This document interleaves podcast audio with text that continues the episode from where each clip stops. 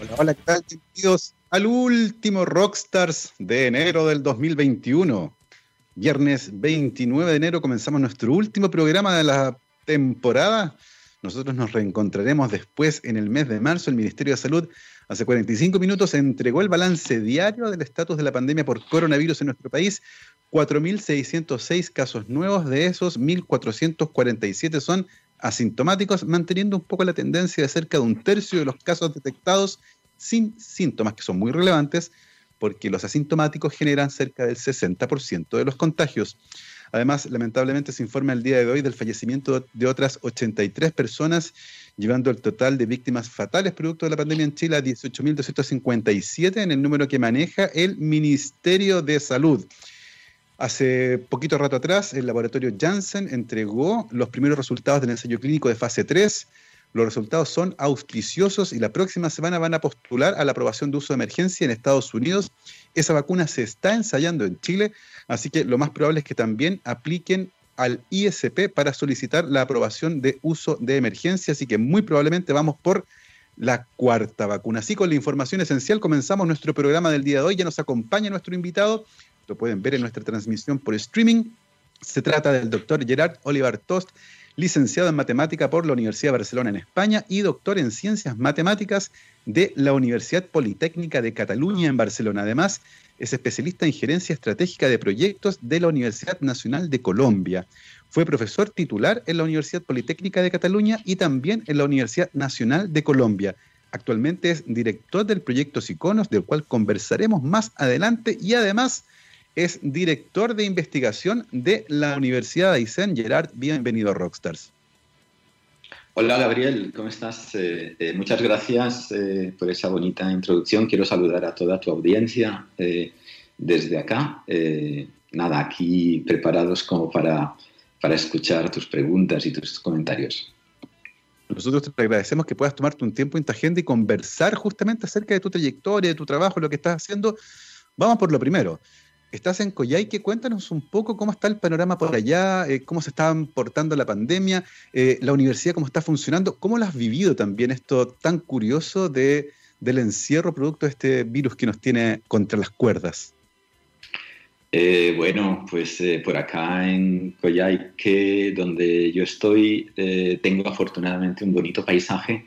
es un verano un poquito frío para lo que uno está acostumbrado a veranear eh, y la pandemia sí, realmente el encierro está siendo como muy pesado eh, y todos tenemos como ganas de que esto eh, o se acabe o, que por lo menos se suavice. ¿no? Y, volver un poquito, si bien no a la actividad totalmente normal, pero sí un poquito más, más normal. durante estos meses de encierro, cuarentena voluntaria, en cierta manera, pues uno va haciendo su investigación, va haciendo su docencia, eh, va, va, teniendo el contacto todavía con, todos, pero, pero sí que, claro, que a todos se nos nota un poquito el agotamiento de, esta, de estas fases. ¿no? Exactamente. Eh, vamos a conversar también más adelante acerca de eso y cómo le impacta, por ejemplo, a la universidad. Eh, pero por ahora cuéntanos un poco, Gerard, cómo nace tu amor por las matemáticas, eh, cómo se genera esa, esa necesidad de meterse en este camino eh, que te lleva, por ejemplo, a estudiar una licenciatura en esa área y luego a hacer un doctorado también. ¿De dónde viene esta influencia por las matemáticas o este gusto por las matemáticas? Bueno, eso, Gabriel, eso queda muy atrás en mi vida. Yo ya no sé muy bien cuáles eran mis sentimientos en ese momento, ¿no? Eh, es, es, bien difícil, no es solamente el amor, sino es un amor y desamor, ¿no? Eh, porque, porque pues uno tiene como diferentes opciones cuando es joven. Eh, a mí me gustaba mucho la electrónica, por ejemplo, y tuve oportunidad de dedicarme a la ingeniería electrónica, pero pero finalmente em, me apasionó los números, eh, em, los objetos geométricos que vi en mi bachillerato, ¿no? Y eso me decidió a lanzarme por la parte de, matemáticas, ¿no? Eh, luego es sorprendente, em, no sé si eso lo cuenta mucha gente, pero, pero en los primeros cursos de matemáticas del primer año usted no ve nada de números. Entonces todo aquello que uno se, había eh, preguntado, bueno, y, todo eso que yo sabía hacer también, esas operaciones y tal, ¿dónde están? ¿no? Y, porque todos son teoremas, son proposiciones, son demostraciones, y no ves ni un número. El único número que ves es el de tu nota. Entonces, eh, eh, ah, eso, sí, pero no fue una decepción, o sea, fue un ve, pero ¿qué, ¿qué, está pasando aquí? ¿De dónde me trajeron? Eh, eso no era lo que yo pensaba, pero, pero después de, una adaptación inicial es bien interesante eh, meterse ya en lo que es el pensamiento matemático, eh, que es algo, un, mundo ignorado para mí, que, que no sabía que me iba a encontrar. Ese aspecto en particular, y personalmente desde las matemáticas lo encuentro fascinante, y que tiene que ver con la aproximación al pensamiento matemático. Eh, usualmente en el colegio uno resuelve problemas eh, y se enfrenta a los números tratando de resolverlos. Es una suerte de batalla con los números. Pero, pero subyacente hay una forma de pensar la matemática que usualmente en el colegio queda muy por encima. Eh, ¿Cómo viviste ese cambio de pasar a esta matemática que es más bien utilitarista, que está al servicio de encontrar rápidamente lo que viene después del signo igual? Versus esta forma de pensar como un matemático? Es tremenda, eh, Gabriel, es tremenda porque eh, lo primero que nos dicen nuestros profesores de matemáticas es que es que no importa ya después de la carrera eh, a no nos dediquemos, porque lo que nos van a mostrar, introducir, nos van a ensayar en nosotros ya no es eh, otra cosa, sino que es el pensamiento lógico matemático. ¿no? Y eso te cambia la vida, eh, eso, Gabriel, te cambia la vida. Y, y, y por eso uno después de la carrera dice, no, pues qué bueno que que parece que no me equivoqué del todo, ¿no? Aunque ya digo, es un, es un amor-desamor, porque luego eso, eh, como profesor, intentas eh, transmitirlo a tus estudiantes en la universidad. Y, a veces, eh, pues yo estoy trabajando siempre con ingenieros, no con matemáticos, y, uno dice, venga, lo importante no es que sepan las reglas del álgebra o del cálculo o, que hagan, es, enseñarles a pensar desde el punto de vista matemático, y, pero eso es muy difícil, eso realmente, bueno, quizá no sea difícil, pero yo no lo he sabido hacer. Entonces, eh, eh, em, em, eh, esa es la cuestión, ¿no? Cómo enseñarles a los estudiantes con qué metodologías a pensar de manera matemática y no simplemente utilitarista, o, pues desde el punto de vista de la, de la utilidad de, los cálculos, etcétera, etcétera, que también la tienen que tener, obviamente, pero también ese pensamiento matemático, ¿no? Ahí te quería hacer una cuñita antes de que dispares la siguiente pregunta y es que eh, eh, con Gino, por ejemplo, Gino Montesinos, etcétera, yo, no sé si ha estado en tu programa, ojalá que sí, si no, eh, sería bueno que estuviera, hemos hecho como esas nuevas... metodologías de meternos a, que los estudiantes de primeros semestres aquí en la Universidad de Aysén aprendan más bien a pensar más que a, resolver ecuaciones con esos números de igualdad y todo eso. Parece fascinante porque justamente esa forma de pensar sirve no solo para las matemáticas, sirve para todo, que tiene que ver con este pensamiento lógico que finalmente cuando uno dice, ¿para qué me sirve saber integrar? Y claro, tal vez la forma de integrar no, pero como se piensa en ese mundo, eso evidentemente sirve para toda la vida. Eh, y en el caso tuyo, además, eh, decidiste tomar el camino académico y luego de la licenciatura seguir con un doctorado en, eh, matemáticas. Cuéntanos un poco en qué mundo de la matemática, en qué parte de la matemática te empezaste a meter en tu doctorado. Bueno, eso también tiene su historia,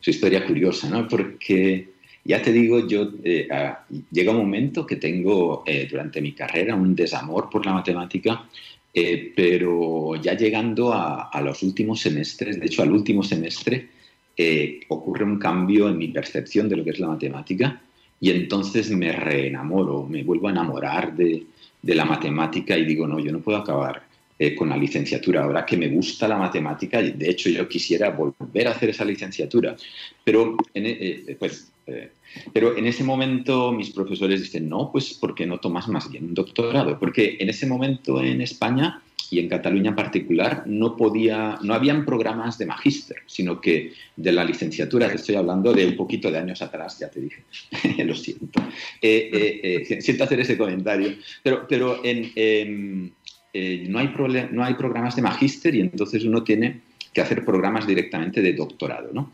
Y, en efecto, yo empiezo como, con, un doctorado ahí eh, eh, en estadística matemática y, bueno, al cabo de un tiempo mm, cada vez siento que a mí lo que me va es la investigación, que genial que me contraten en una empresa, de hecho hice como varios intentos, pero justo cuando estaba a punto de aceptar yo, yo mismo decía, no, no, no, no, no, no, yo quiero seguir trabajando en matemáticas. Y, entonces, eh, eh, no, a partir de ahí fue muy fácil conseguir un puesto de trabajo recién acabada la licenciatura eh, cerquita de Vilanova, en una universidad, en la Politécnica de Cataluña, pero en una, una sede periférica. Y, que también estábamos como, como comenzando, ¿sabes? Y, y, no, eso, eso fue genial. En ese momento de mi vida eh, fue muy, muy motivante, muy energético y obviamente uno va pasando por diferentes bifurcaciones y esa es una. ¿no? Eh, eh, ¿Te quieres dedicar a, la enseñanza en colegios o te quieres dedicar a la enseñanza en la universidad o quieres más bien meterte en una empresa a hacer código? ¿no? Esas eran las tres opciones que, realistas que había en ese momento. Y, y yo decido no, quedarme en la universidad y hacer un doctorado y adelante. ¿no? Es, esa fue como como la motivación en ese momento. Es interesante por, dos razones, me parece a mí. Una tiene que ver con esta idea de que la matemática está construida completa, que desde los griegos no hay nada más que agregar en el fondo, que es una ciencia que está cerrada.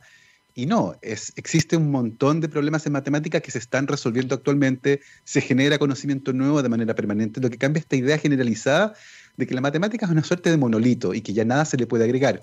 Eh, y lo segundo tiene que ver con que justamente dentro de ese espectro de problemas, dentro de la cantidad distinta de cosas donde uno puede hincar el diente, ¿qué fue lo que te llamó más la atención a ti? Bueno, mira, em, al principio, como te decía, eh, me llevó la atención el tema de, la estocasticidad, ¿no? Eh, temas aleatorios.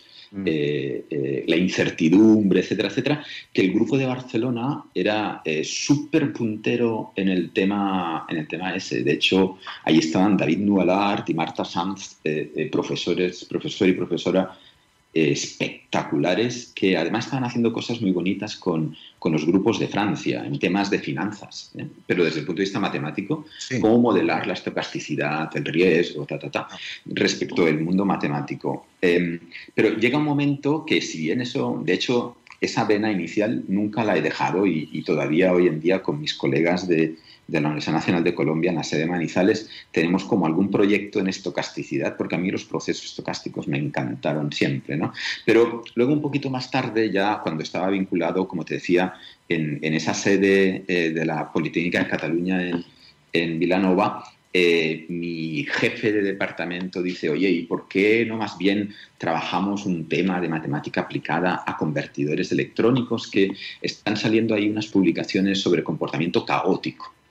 Digo, ve comportamiento caótico aplicado a convertidores electrónicos. Dice, sí, es, eh, no es como una matemática pura, sino es un poquito más aplicada y tal. Digo, ah, pues sí, pásame unos papers. Mire, Dice, sí, mira, mírate estos papers, intenta entenderlos y, mira que dentro de cuatro o cinco meses hay un congreso en Bristol, en, en UK. Y, yo miré eso y dije, está como interesante, aunque yo no tenía mucha idea y sigo sin tenerla ¿eh? hoy en día de convertidores electrónicos, pero algo que me recriminaron mucho en mi dirección de test. Entonces, eh, eh, pero no, seguimos por ahí, le muestro alguna cosa y dice, no, yo creo que, ¿sabes qué? ¿Por qué no trabajamos esto? Vas a ver a, a tal persona y tal persona que están en el Reino Unido y no, eso, otra bifurcación en mi vida, ¿no? una bifurcación desde el punto de vista matemático es cuando, cuando tú haces correr un parámetro o el tiempo, ¿no? Eh, tienes como una rama que va por un lado y una rama que va por el otro. Entonces llega a otra bifurcación que es, ok, chao a la estadística matemática y me voy por, por convertidores electrónicos, comportamiento caótico, bifurcaciones, un mundo espectacular. Qué fascinante la historia y qué, qué bonito reconstruir cómo los caminos se van armando. Y, rara vez es uno dice, voy a ir hacia allá y, llega allá. Van apareciendo, como decías tú, bifurcaciones en el camino y decisiones que hay que ir tomando que finalmente terminan generando eh, el camino que uno revisa cuando ya lo ha recorrido. Eh, en ese sentido, y después de ser eh, profesor titular durante muchos años en Barcelona, una ciudad preciosa, por cierto, decides tomar rumbo e irte a Colombia. Cuéntanos un poco cómo ocurre aquello y por qué decides irte a Colombia. Bueno, no, te lo voy a contar explícitamente, pero eh, eh, digamos que uno cuando se mueve así eh, grandes kilómetros es que es donde el corazón te lleve o donde te lleve el viento. Una de dos. Entonces, voy a dejar que pienses qué es lo que me llevó a Colombia de entre esas dos opciones, ¿no? Pero digamos, que, digamos que no raya en un tema académico, sino un tema personal. Y, y eso es lo que, después de 17 años súper bonitos, en Barcelona, Vilanova, etcétera, trabajando muy bien con ese proyecto europeo que tú mencionabas al principio, Síconos. Ese, ese proyecto europeo, Síconos, eh, eso eh, es agua pasada porque eso fue durante, durante mi estancia en Barcelona, ahí fui director de Síconos. Y, y, también fue una experiencia genial porque ahí se combinaba eh, lo que era la academia, la investigación, la innovación, el viajar por diferentes países de Europa, ¿no? porque ese era un, programa europeo. ¿no? Entonces, eh, esa fue la motivación eh, que ya te, te, mandé unas pistas ahí para que sepas por qué me, por qué me fui a, mm. a, Colombia, ¿no? cosa que, que realmente nunca se me había pasado por la cabeza eh, eh, unos años antes. ¿no? Eh, yo estaba muy feliz en mi querida Cataluña, yo soy catalán, ya en algún momento lo iba a decir, entonces yo soy catalán, independentista, ¿no? y, y, para, qué yo iba a ir a, América o a cualquier otro continente, pero bueno, es eso, ¿no? hay fuerzas ocultas que, que, te llevan hacia otro lado. Y, el contraste, porque Barcelona está ahí a orillas del Mediterráneo, una ciudad con una arquitectura muy particular, eh, con una comida que tiene su sello característico, ¿cierto? Una vida muy rica, es una ciudad espectacular para vivir o para pasear. Eh, y te vas aquí a Manizales, que está medio camino entre Bogotá y el mar, está más lejos del mar, está más cerca de la selva. Cuéntanos un poco ese contraste entre las vidas entre Barcelona y Manizales. Bueno, digamos, eh, tú lo has dicho muy bien, Barcelona es una ciudad fantástica para pasear, para espectáculos, pero no tanto como para vivir, ¿sabes? Porque, el, bueno, depende de cómo, cómo te guste vivir, si te gusta una ciudad grande, si, te, si no te importa el tráfico, si no importa demorarte media hora para ir al trabajo, una hora a veces, ¿no? Pero, pero yo, soy más bien como de, valorar eh, el campo, lo rural y, nada de, de tanto ajetreo. Entonces, para mí Barcelona Barcelona está bien, pero, pero es muy bonita, una ciudad espectacular para ir a pasear y para ir a vivir. Eh, y, cuando se da el tema de, ir hacia Colombia, hacia Manizales, eh, se da algo muy curioso también, porque eh, cuando yo estaba viviendo en, Barcelona y, o alrededores de Barcelona, eh, por esa vena mía que a mí me gusta el frío, me gusta la montaña, me gusta la nieve, ¿no? Yo decía, venga, qué pena que, que, no haya una sede de la Universidad Politécnica de Cataluña en las montañas de los Pirineos, que es lo que divide España de Francia, ¿no? A través de esas montañas altas que en invierno se puede esquiar y tal y cual, ¿no? Y, y mira cómo la casualidad de la vida me lleva hacia Manizales, que es justamente eso, un paraíso verde, eh, Manizales está a unos 2.200 metros por encima del mar, por tanto en la cordillera, eh, eh, una de las cordilleras colombianas, y tengo delante los nevados eh, que son nieves perpetuas de 5.500 metros. ¿no? Entonces, eh, que, a veces uno cuando habla de Colombia se piensa lo que es Cartagena, lo que es Santa Marta, el Caribe, pero no piensa que, Colombia es muy biodiversa y muy geodiversa. Y, ahí estaban las montañas, el, pasto verde, el fresquito, todo eso que, yo estaba anhelando en, mi Cataluña querida, resulta que allí estaba todo, todos los días del año. ¿no? Y además la sede de, la Universidad Nacional, donde además eh, fue espectacular cómo me recibieron, todo lo que desarrollamos con los estudiantes, con los académicos, con el grupo de investigación, un, tiempo también espectacular, Gabriel. Y, Gerard, cuéntanos un poco en tu tiempo en Colombia. Eh, ¿Cómo fue evolucionando tus intereses dentro de la matemática? Nos contaste que al principio era la estocástica, eh, luego los controladores electrónicos y cómo la estocástica igual estaba ahí. Eh, cuéntanos en Colombia tus intereses en investigación, ¿por dónde iban? Pues esa es buena pregunta. Em, a ver, uno cuando inicia investigaciones nunca las deja.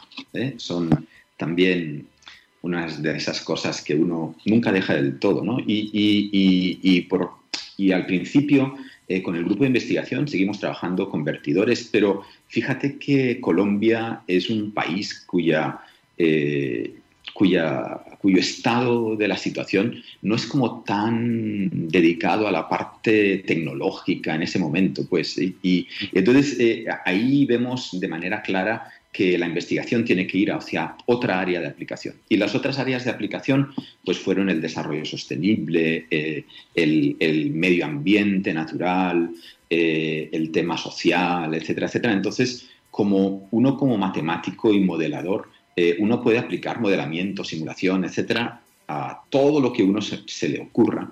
Entonces eh, empezamos a, trabajar el tema de modelado, simulación, bifurcaciones, etcétera, en otras aplicaciones. Y entonces aparece el desarrollo sostenible, bioreactores, bioreactores químicos, aparece eh, temas de estocásticos todavía, pero pero en el modelamiento y eh, tampoco nunca dejo una patita que es en la parte teórica, ¿no? Todo, todo lo que yo había hecho en Bristol, en la escuela de Bristol, que es excepcional, eh, todavía con, con, mis contactos seguimos haciendo algunas aportaciones en el plano teórico, y, pero, pero buscamos otras aplicaciones más apropiadas a lo que es el contexto de la realidad colombiana en ese momento, que va por allá. ¿no? Y, y eso nos lleva, en cierta manera, a, otra visión que es, eh, bueno, eh, ¿para qué estamos haciendo todo esto?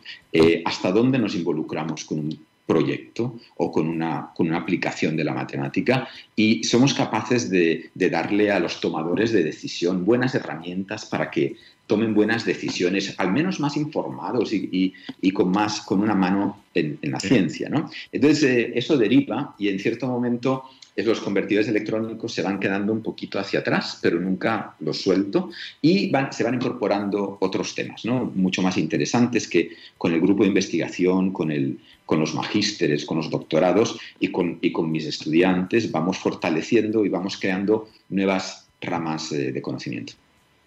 Qué interesante esta dualidad de la estocástica, eh, presente en la investigación y también en la vida, eh, que va manejando un poco los rumbos, ¿cierto?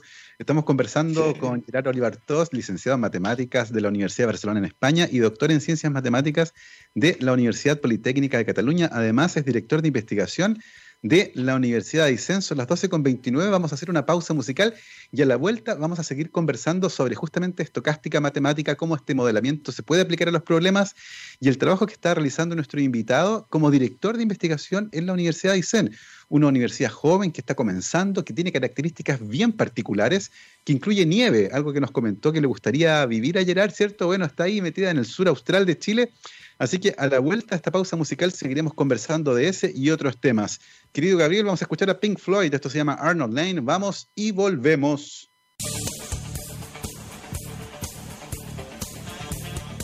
12 con 33, estamos de vuelta aquí en rockstarsdetxradio.com, la primera y única radio de ciencia y tecnología de Latinoamérica, viernes 29 de enero del 2021. Se nos fue el mes de enero y estamos en la última entrevista de la temporada, conversando el día de hoy con el doctor Gerard Olivar Tost, licenciado en matemática de la Universidad de Barcelona en España, doctor en ciencias matemáticas de la Universidad Politécnica de Cataluña en Barcelona, actualmente director de investigación de la Universidad de Aysén. Em, de Barcelona a Manizales a Coyhaique. Eh, has ido cada vez más hacia el sur, acercándote un poco hacia la nieve eh, y la añoranza de la montaña nevada y de los nevados del Ruiz, ¿cierto? A la zona austral de Chile. Cuéntenos un poco, Gerard, eh, de los desafíos que implica hacerse cargo como director de investigación, un área fundamental en las universidades, que en Chile son las principales responsables de generar conocimiento nuevo en una universidad joven que además tiene una territorialidad muy particular, eh, una universidad que fue pedida por, los propios habitantes de la zona. Cuéntanos un poco eh, este desafío de llegar a esta universidad con esas características en el área de la investigación. eso es algo eh, que todavía estoy procesando, ¿no? pero, pero yo diría em, el reto de, de promover, liderar un poquito las actividades investigativas es, eh, es para mí, eh, representa eso, un desafío bien interesante. ¿no? Y, eso lo hice en, en, parte durante unos pocos años en Manizales, en la sede de Manizales también estuve haciendo eh, la labor de director de, de investigaciones. Y acá es ahora mucho más interesante porque la investigación ha ido cambiando también con el tiempo. ¿no? Eh, la investigación que yo empiezo a hacer, por ejemplo, en Barcelona o que, o, que se veía en Barcelona era realmente investigación de, de, hacer artículos, de participar en proyectos de investigación, etc. Eh, cuando, ya cuando uno ya está en Manizales, eso empieza a oler el cambio en ese momento, que ya había hecho el cambio, pero, pero, pero en Colombia quizá no tanto, de, que ya había que ir hacia algo más, como innovación, eh, servicio a la sociedad de la, de la, investigación, transferencia de tecnología hacia empresa y hacia, hacia sociedad. ¿no? Eh, y, y, aquí es infinitamente más marcado. Ya llegamos en un momento donde la investigación, si es un motor de todo, eh, eso, eso lo es, es un motor eh, para hacer una mejor docencia, es un motor para, crear conocimiento, eh, pero ahora es un motor para poder innovar, para poder transferir a la sociedad mm. y es un motor para generar bienestar. Ese es el último fin en este momento de, la investigación y de nuestra labor eh, en la Universidad de Eisen, es generar bienestar a la sociedad a la que, donde se enmarca. ¿no? Y por eso eh, yo siempre eh, digo en cualquier foro interno o externo que, nuestra investigación siempre es aplicada y siempre es territorial.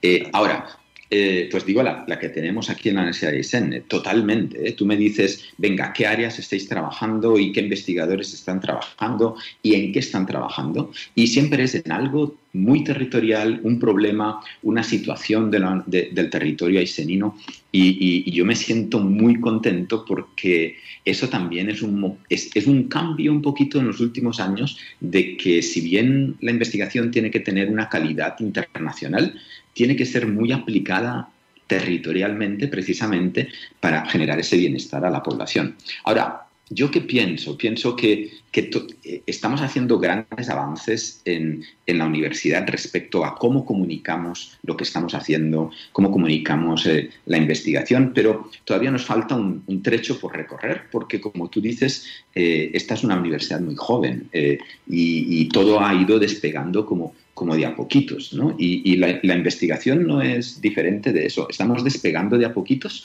y tenemos que comunicar más y mejor eh, qué hacemos en investigación desde la Universidad de Aysén y cómo se conecta tantísimo con el territorio. Eso todavía eh, tenemos que explicarlo una, dos, tres, cuatro, cinco mil veces y por eso eh, me encantan tanto los programas de radio como, como este tuyo de Gabriel u otros, ¿no? Y, escribir en la prensa y hablar con la comunidad y decir, mira, estamos haciendo eso, ¿no?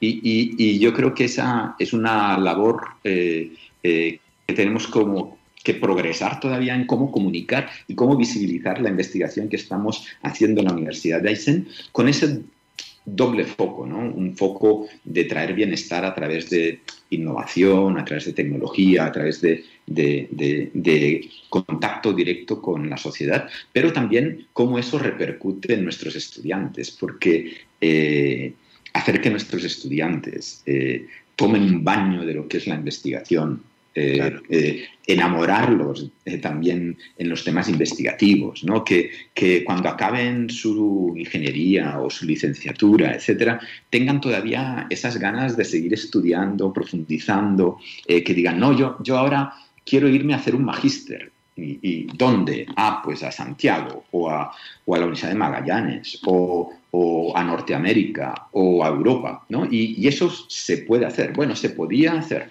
hasta hace poquito por el tema de, bueno, la pandemia que nos está azotando, eh, nos, nos, está cortando un poquito la, la, el desplazamiento físico, pero ojo, el desplazamiento físico eh, limitado en este momento ha llevado a, temas de, cómo hacer internacionalización sin moverse del territorio, eh, eh, metiéndose en los grupos extranjeros, ¿no? en un grupo, pero de manera virtual, porque en este momento todos estamos trabajando de manera virtual. Entonces es lo mismo que nuestros estudiantes estén trabajando con un grupo de, de, de Alemania, por ejemplo, desde Hamburgo o desde aquí, porque es lo mismo, finalmente estamos conectados a través de, la pantalla y lo virtual. Entonces, eh, casi que yo diría que eso se ha facilitado. ¿no? Entonces, ese sello de qué es la investigación a nuestros estudiantes de pregrado en este momento, estamos intentando eso, enamorarlos ¿no? con el compañero eh, Johnny Valencia, con, con Cristian, con, todo el mundo estamos haciendo, eh, con Iván Jorquera, no me quiero olvidar de él, eh, queremos como coger a nuestros estudiantes que, que entran en los primeros cursos, involucrarlos en los grupos de investigación, darles charlas sobre lo que es la investigación y que vivan lo que es la investigación. Porque la investigación hay que vivirla. Eh, eh, yo les puedo dar una charla sobre cómo, cómo ha sido lo mío en investigación, pero eso mm. tiene un valor relativo. O sea, ellos tienen que vivir la investigación bien guiados. ¿no? Entonces, ese, ese, es el panorama y el reto que tú me preguntabas de qué es la investigación en la Universidad de Eisen. Es enamorar a nuestros estudiantes en investigación, es hacer proyectos con un contacto territorial brutal y, y, también cómo visibilizar en lo que estamos aportando eh, en, en eso. Eh, si eh, el tema de la investigación como motor de todo, e, ese, fue el lema de, la rectora Natacha y, por eso me siento muy tranquilo con este equipo directivo porque sé que me van a apoyar en, ese tema. Entonces eh, vamos a fortalecer mucho los tres aspectos, divulgación, incorporación de estudiantes, innovación y proyectos, obviamente. En ese análisis, Gerard, hay algo que me parece fascinante y es este cambio que ha habido en cómo se ve a la investigación desde las universidades. Y tú contabas, eh, hace unos años atrás el foco eran los papers. ¿Cuántos papers? ¿Dónde los publicabas? Eh, ¿Cuántos proyectos? Pero lentamente nos fuimos dando cuenta desde la investigación universitaria que había que generar también un impacto eh, y la transferencia comenzó a ser relevante. Aparecieron las oficinas de, de transferencia y licenciamiento, comenzamos a hablar de patentes, comenzamos a hablar de licenciamiento, comenzamos a hablar de proyectos en conjunto con la industria. Eh, y hoy día también viene el carácter territorial y la difusión de lo que se hace, comunicarse y conectarse nuevamente con la sociedad, eh, con quienes participan de estos procesos y que eventualmente se pueden ver beneficiados eh, al final de ese proceso. En ese sentido es una investigación más compleja de la que se hacía hace 30 años atrás. Pero el incentivo todavía sigue siendo el paper. y es el paper que permite avanzar en la carrera académica, es el que permite ganar proyectos. en ese sentido, y como director de investigación, eh, ¿cómo visualizas que deberían cambiar los incentivos eh, desde, por ejemplo, quienes entregan proyectos de investigación para favorecer que se dé cuenta de los otros aspectos que no están vinculados con los papers?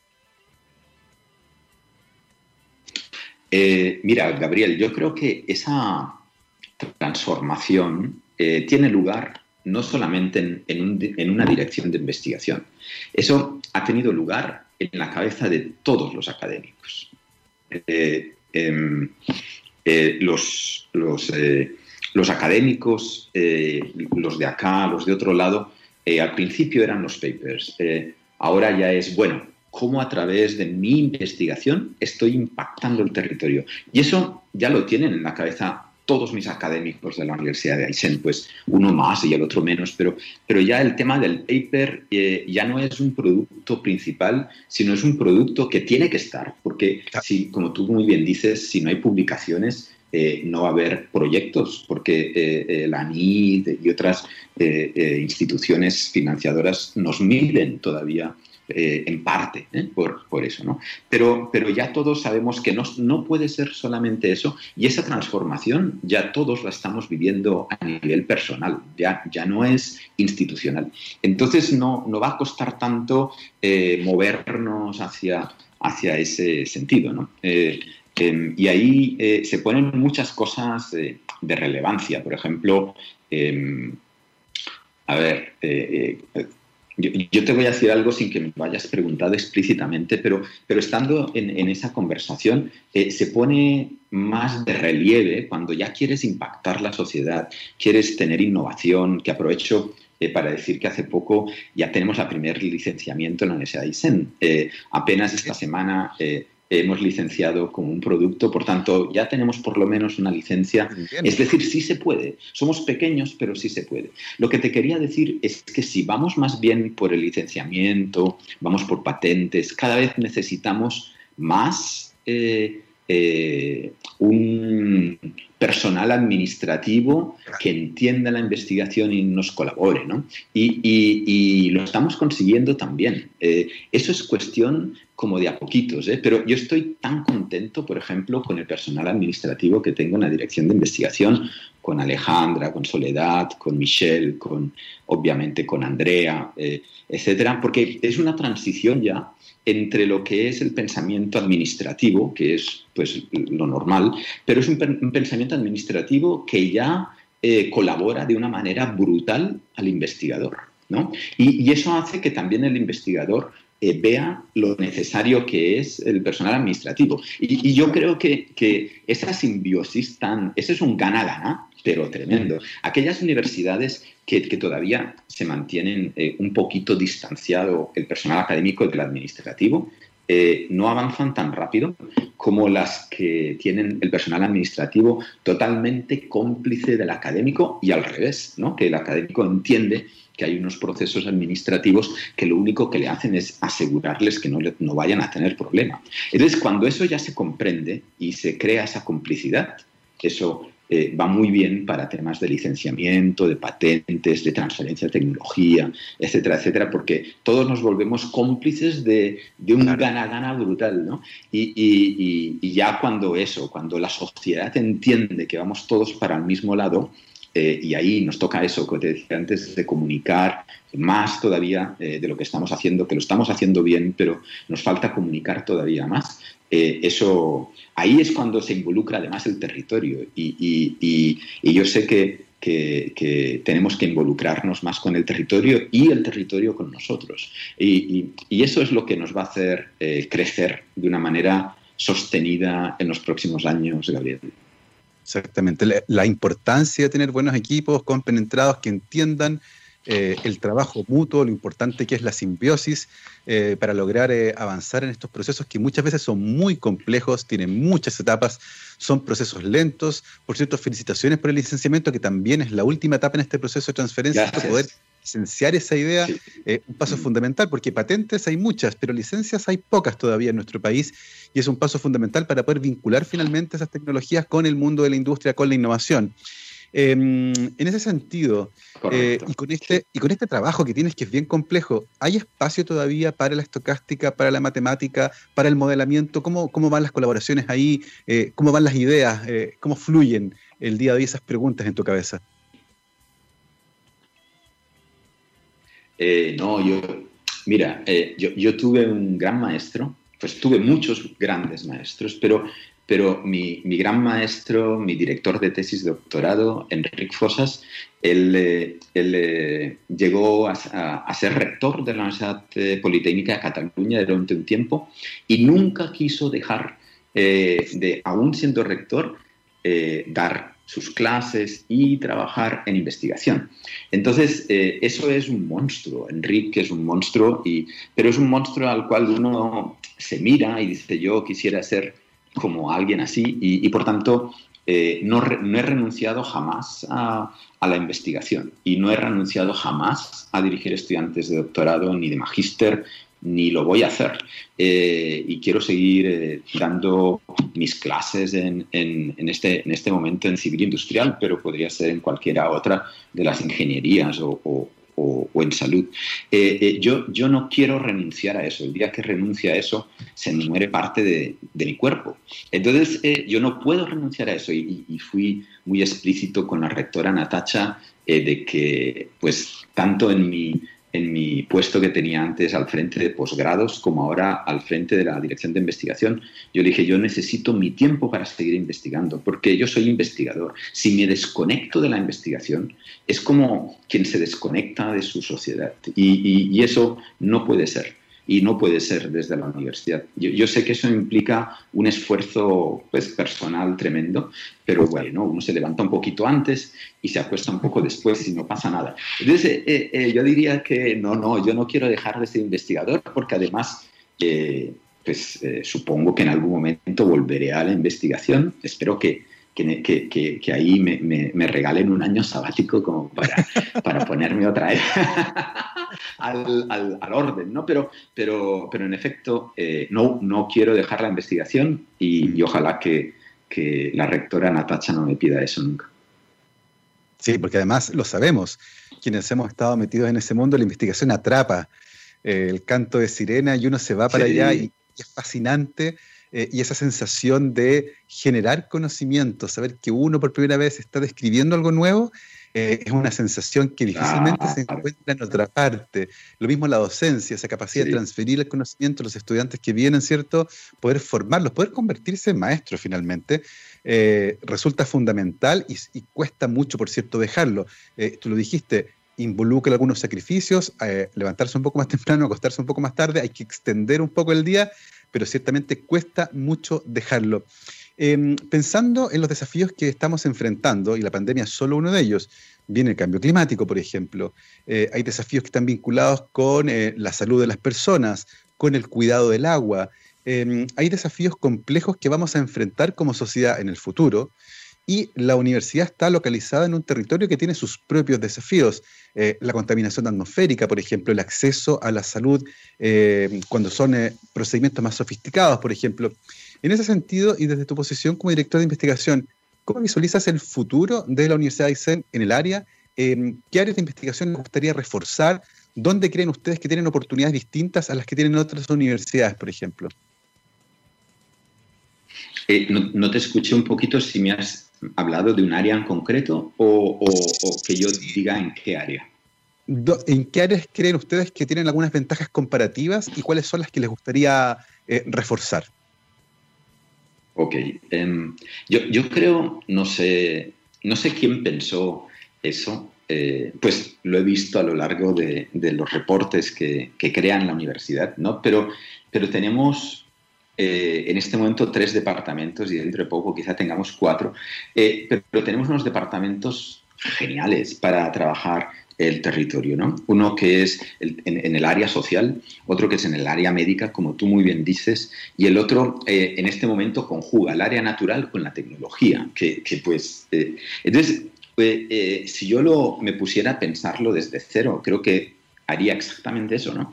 Y, entonces el impacto es tremendo, porque eh, el, tema natural, como tú decías, el agua en todas sus formas, ¿no? desde, desde los glaciares a los fiordos, a los ríos, eh, además con su impacto en, el turismo, eh, siempre con un carácter de, de, sostenibilidad, de preservación, etcétera, etcétera, y ayudado de la tecnología, mm. pues es, es, ahí tenemos un impacto brutal. De hecho, pues en un proyecto europeo que estamos eh, participando ahora en su postulación. claro, pues este, este panorama que tenemos acá, este territorio, se presta a hacer experimentos bien interesantes con el tema del cambio climático que, tú acabas de decir, cómo, cómo preservar el recurso agua, ¿no? Y cómo preservar el recurso agua, pero que de la misma manera eh, eh, sea un bienestar para la, para la población, ¿no? en el tema económico, pero también en el tema social y, naturalmente en el tema eh, de patrimonio natural. entonces, esa es una gran ventaja tremenda, que tenemos un laboratorio natural enorme, ¿no? Con, eh, con, con, todo el tipo de, de, situaciones de laboratorio, eh, de, hacer experimentos en praderas, de hacer experimentos en ingeniería agronómica, ¿no? eso. Y por otro lado, tú dices muy bien también los retos que tenemos desde la parte médica, ¿no? La parte de asistencia médica en cuanto a, bueno, conocer un poquito mejor eh, cómo son las personas de nuestro territorio de Aysén para ver cómo las ayudamos en posibles tratamientos de cáncer o de la Helicobacter pylori o, cómo las diferentes plantas nuestras o sustancias que encontramos en el territorio eh, actúan positivamente eh, cuando queremos hacer algún tipo de medicación, de medicamento, eh, pero, pero teniendo en cuenta cuáles son las características de nuestra población.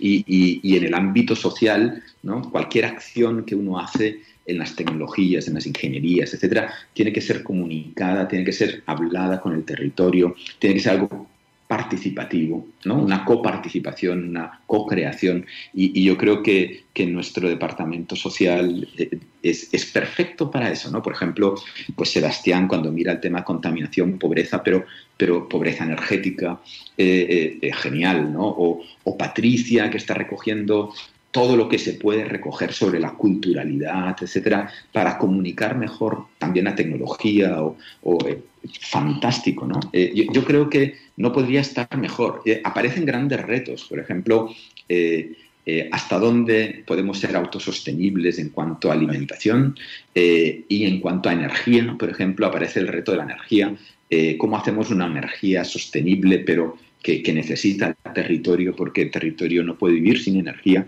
Vamos a irnos hacia, hacia el hidrógeno. ¿Qué hidrógeno? El hidrógeno verde. Eh, ¿cómo, ¿cómo, hacemos el hidrógeno? ¿Lo vamos a hacer en el mar, en los fiordos, o, o hay, que, hay que mirarlo de otra manera? ¿Cómo, vas, ¿Cómo vamos cambiando la canasta energética, la matriz energética ¿no? Eh, de eso creo que habló Johnny en tu programa hace unos, unas semanas.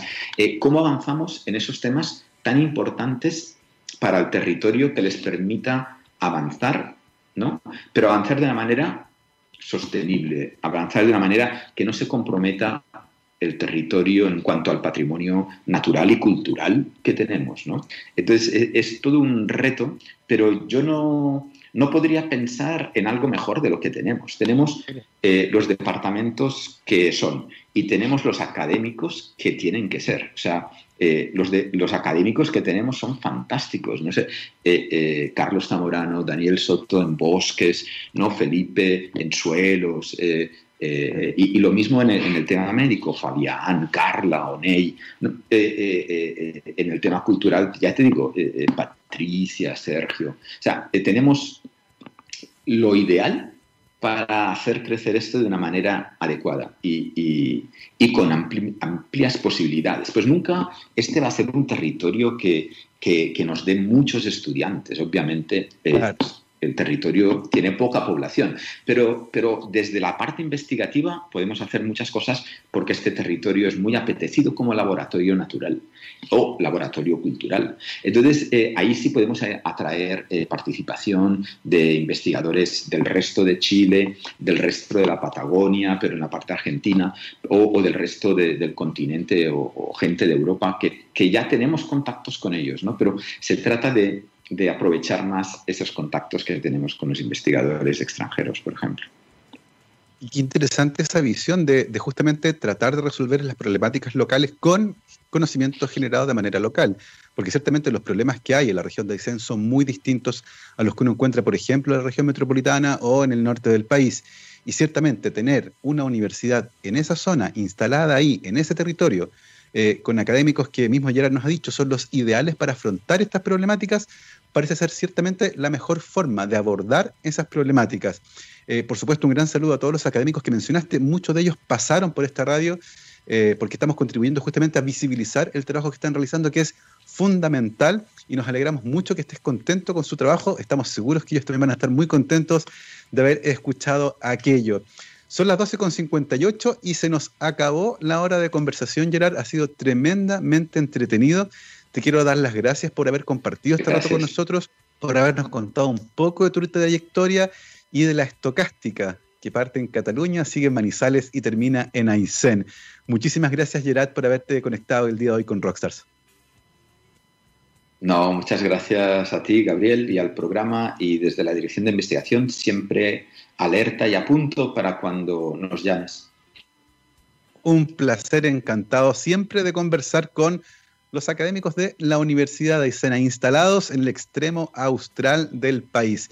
Nosotros nos vamos, nos reencontramos en marzo, porque fue el último programa de la temporada. Yo lo dejo hasta aquí, en manos de mi queridísimo Gabriel, que está en los botones como siempre con el All You Need Is Rock y el día de hoy con rock del bueno. Nos vamos con Korn y comenzamos con Blind. Que estén muy bien. Hasta marzo. Chao, chao.